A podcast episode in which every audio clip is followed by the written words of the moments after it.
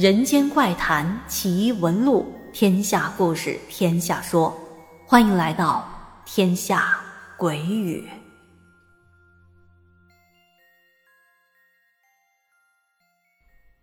Hello，朋友们，我是天下，咱们又见面了。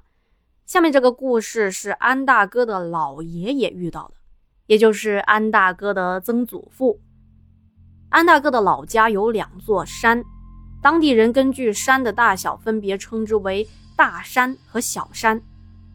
以前村里头盖房子，那离不开石子儿，所以村里人需要开山炸石头。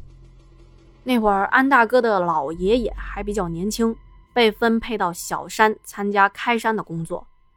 他们小组每天晚上都需要有人值班看守，也就是说，需要住在山上的值班室，在那个简单的小屋子。住上一晚上。这天晚上轮到老爷爷值班，当时是夏天，在北方也是属于雨季的。这天晚上大概是七八点钟，雨下个不停，哗啦啦的，哗啦啦的，就像正在录制节目的我。此时窗外也是哗啦啦的，哗啦啦的下着雨，雨点噼里啪啦的打在屋顶上，打在窗户上。老爷爷一个人住在。老爷爷一个人坐在屋里，点着煤油灯看书，丝毫没有受到下雨的影响。就像此时此刻的我，也专注的讲故事，沉浸在故事的世界里，也没有受到外面的雨的影响。安大哥说：“我的老爷爷特别爱看书，因为他觉得看书可以开阔眼界，增长知识。他在我们村里，在当时也是为数不多喜欢看书的人之一。”我在想，要是老爷爷活到现在，看到我们这些总是抱着手机刷个不停的子子孙孙，不知道他会作何感想呢？哦，回到故事中来啊，老爷爷看书看得正入迷呢，忽然就听到有人敲门。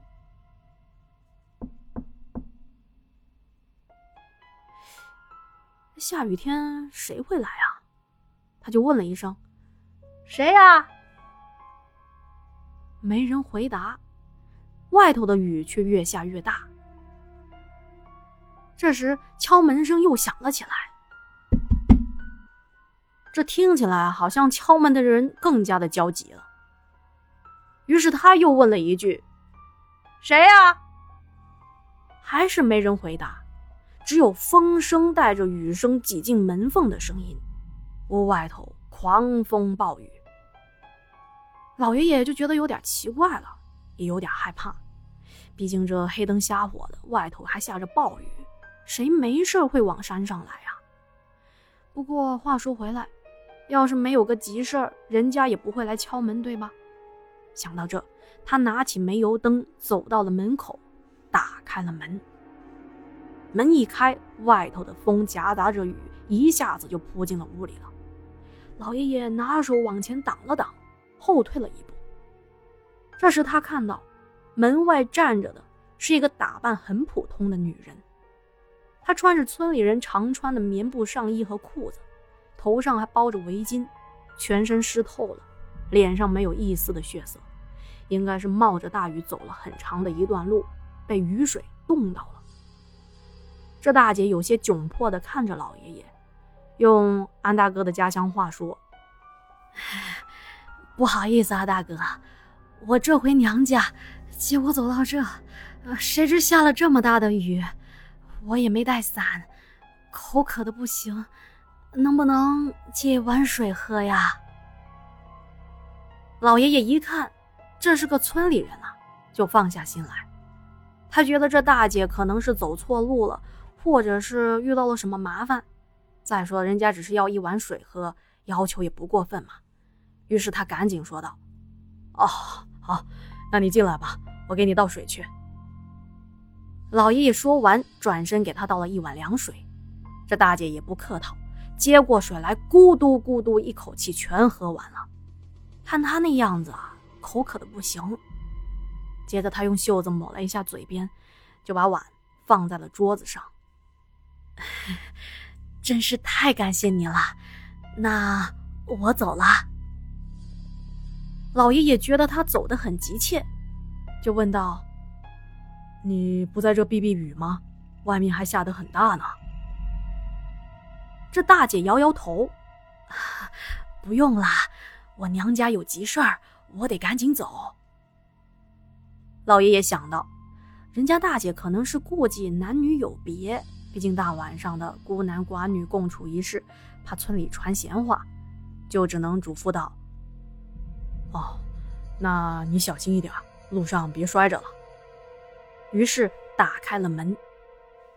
外面的雨水不断冲刷着山上的泥土，水混合着泥沙往山下流淌，形成了一道道小溪。老爷爷看着这山路也不好走，可能会有泥石流什么的，于是他也跟着走出了门口，撑着伞想送大姐一程，但是也遭到拒绝。哎呀，不用了，不用了，没事儿，我自己能走，你快回去吧，雨太大了。大姐说着就跑出去了，很快便消失在黑暗和雨幕中。虽说是一个不认识的人，但是老爷爷心里也是有些担心。接着他又转念一想，还是觉得有些奇怪：怎么就赶在这样的天气，在这个时间回娘家呢？什么事儿需要这么急回去啊？也不知道他是哪个村子的人。这会儿大姐已经跑没影了。老爷爷只好关上门，回到屋里继续看他的书。大雨一直下到了后半夜，老爷爷在床上睡不着。他想到刚才那个大姐，越想越可疑。外面下着雨，到处都是水，但是他却一副很口渴的样子。这下着大雨也不进来屋里躲雨，而是讨一口水喝，想不通。第二天的早上，雨停了。老爷爷起床后，走到门口，打开了门。他的目光不经意的落在了门口的地上。地上有什么呀？有鞋印。老爷爷看看自己的鞋子，又看了看地上的鞋印儿。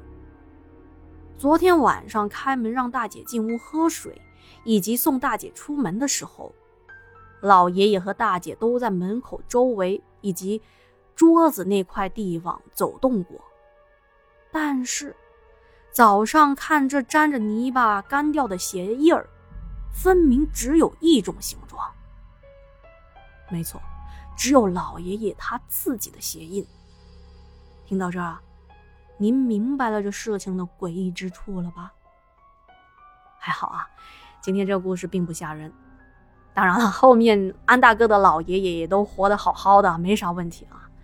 但是作为听故事的咱们，其实都会挺好奇的，这半夜在山里赶路的大姐是谁呢？她为什么要进屋向老爷爷讨水喝呢？嘿，听着故事的您不妨发挥一下想象力，也欢迎您在评论区留言进行讨论哦。好的，那么这两个故事都讲完了，新的故事也在筹备当中，我只要有时间肯定会去着手准备的。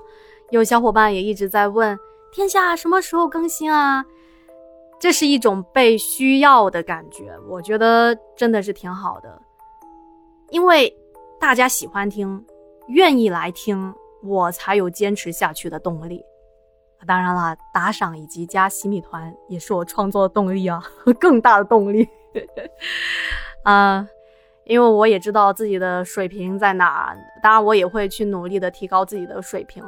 希望能够一直陪伴着大家。好的，那今天就说到这里了，咱们下期再见，晚安。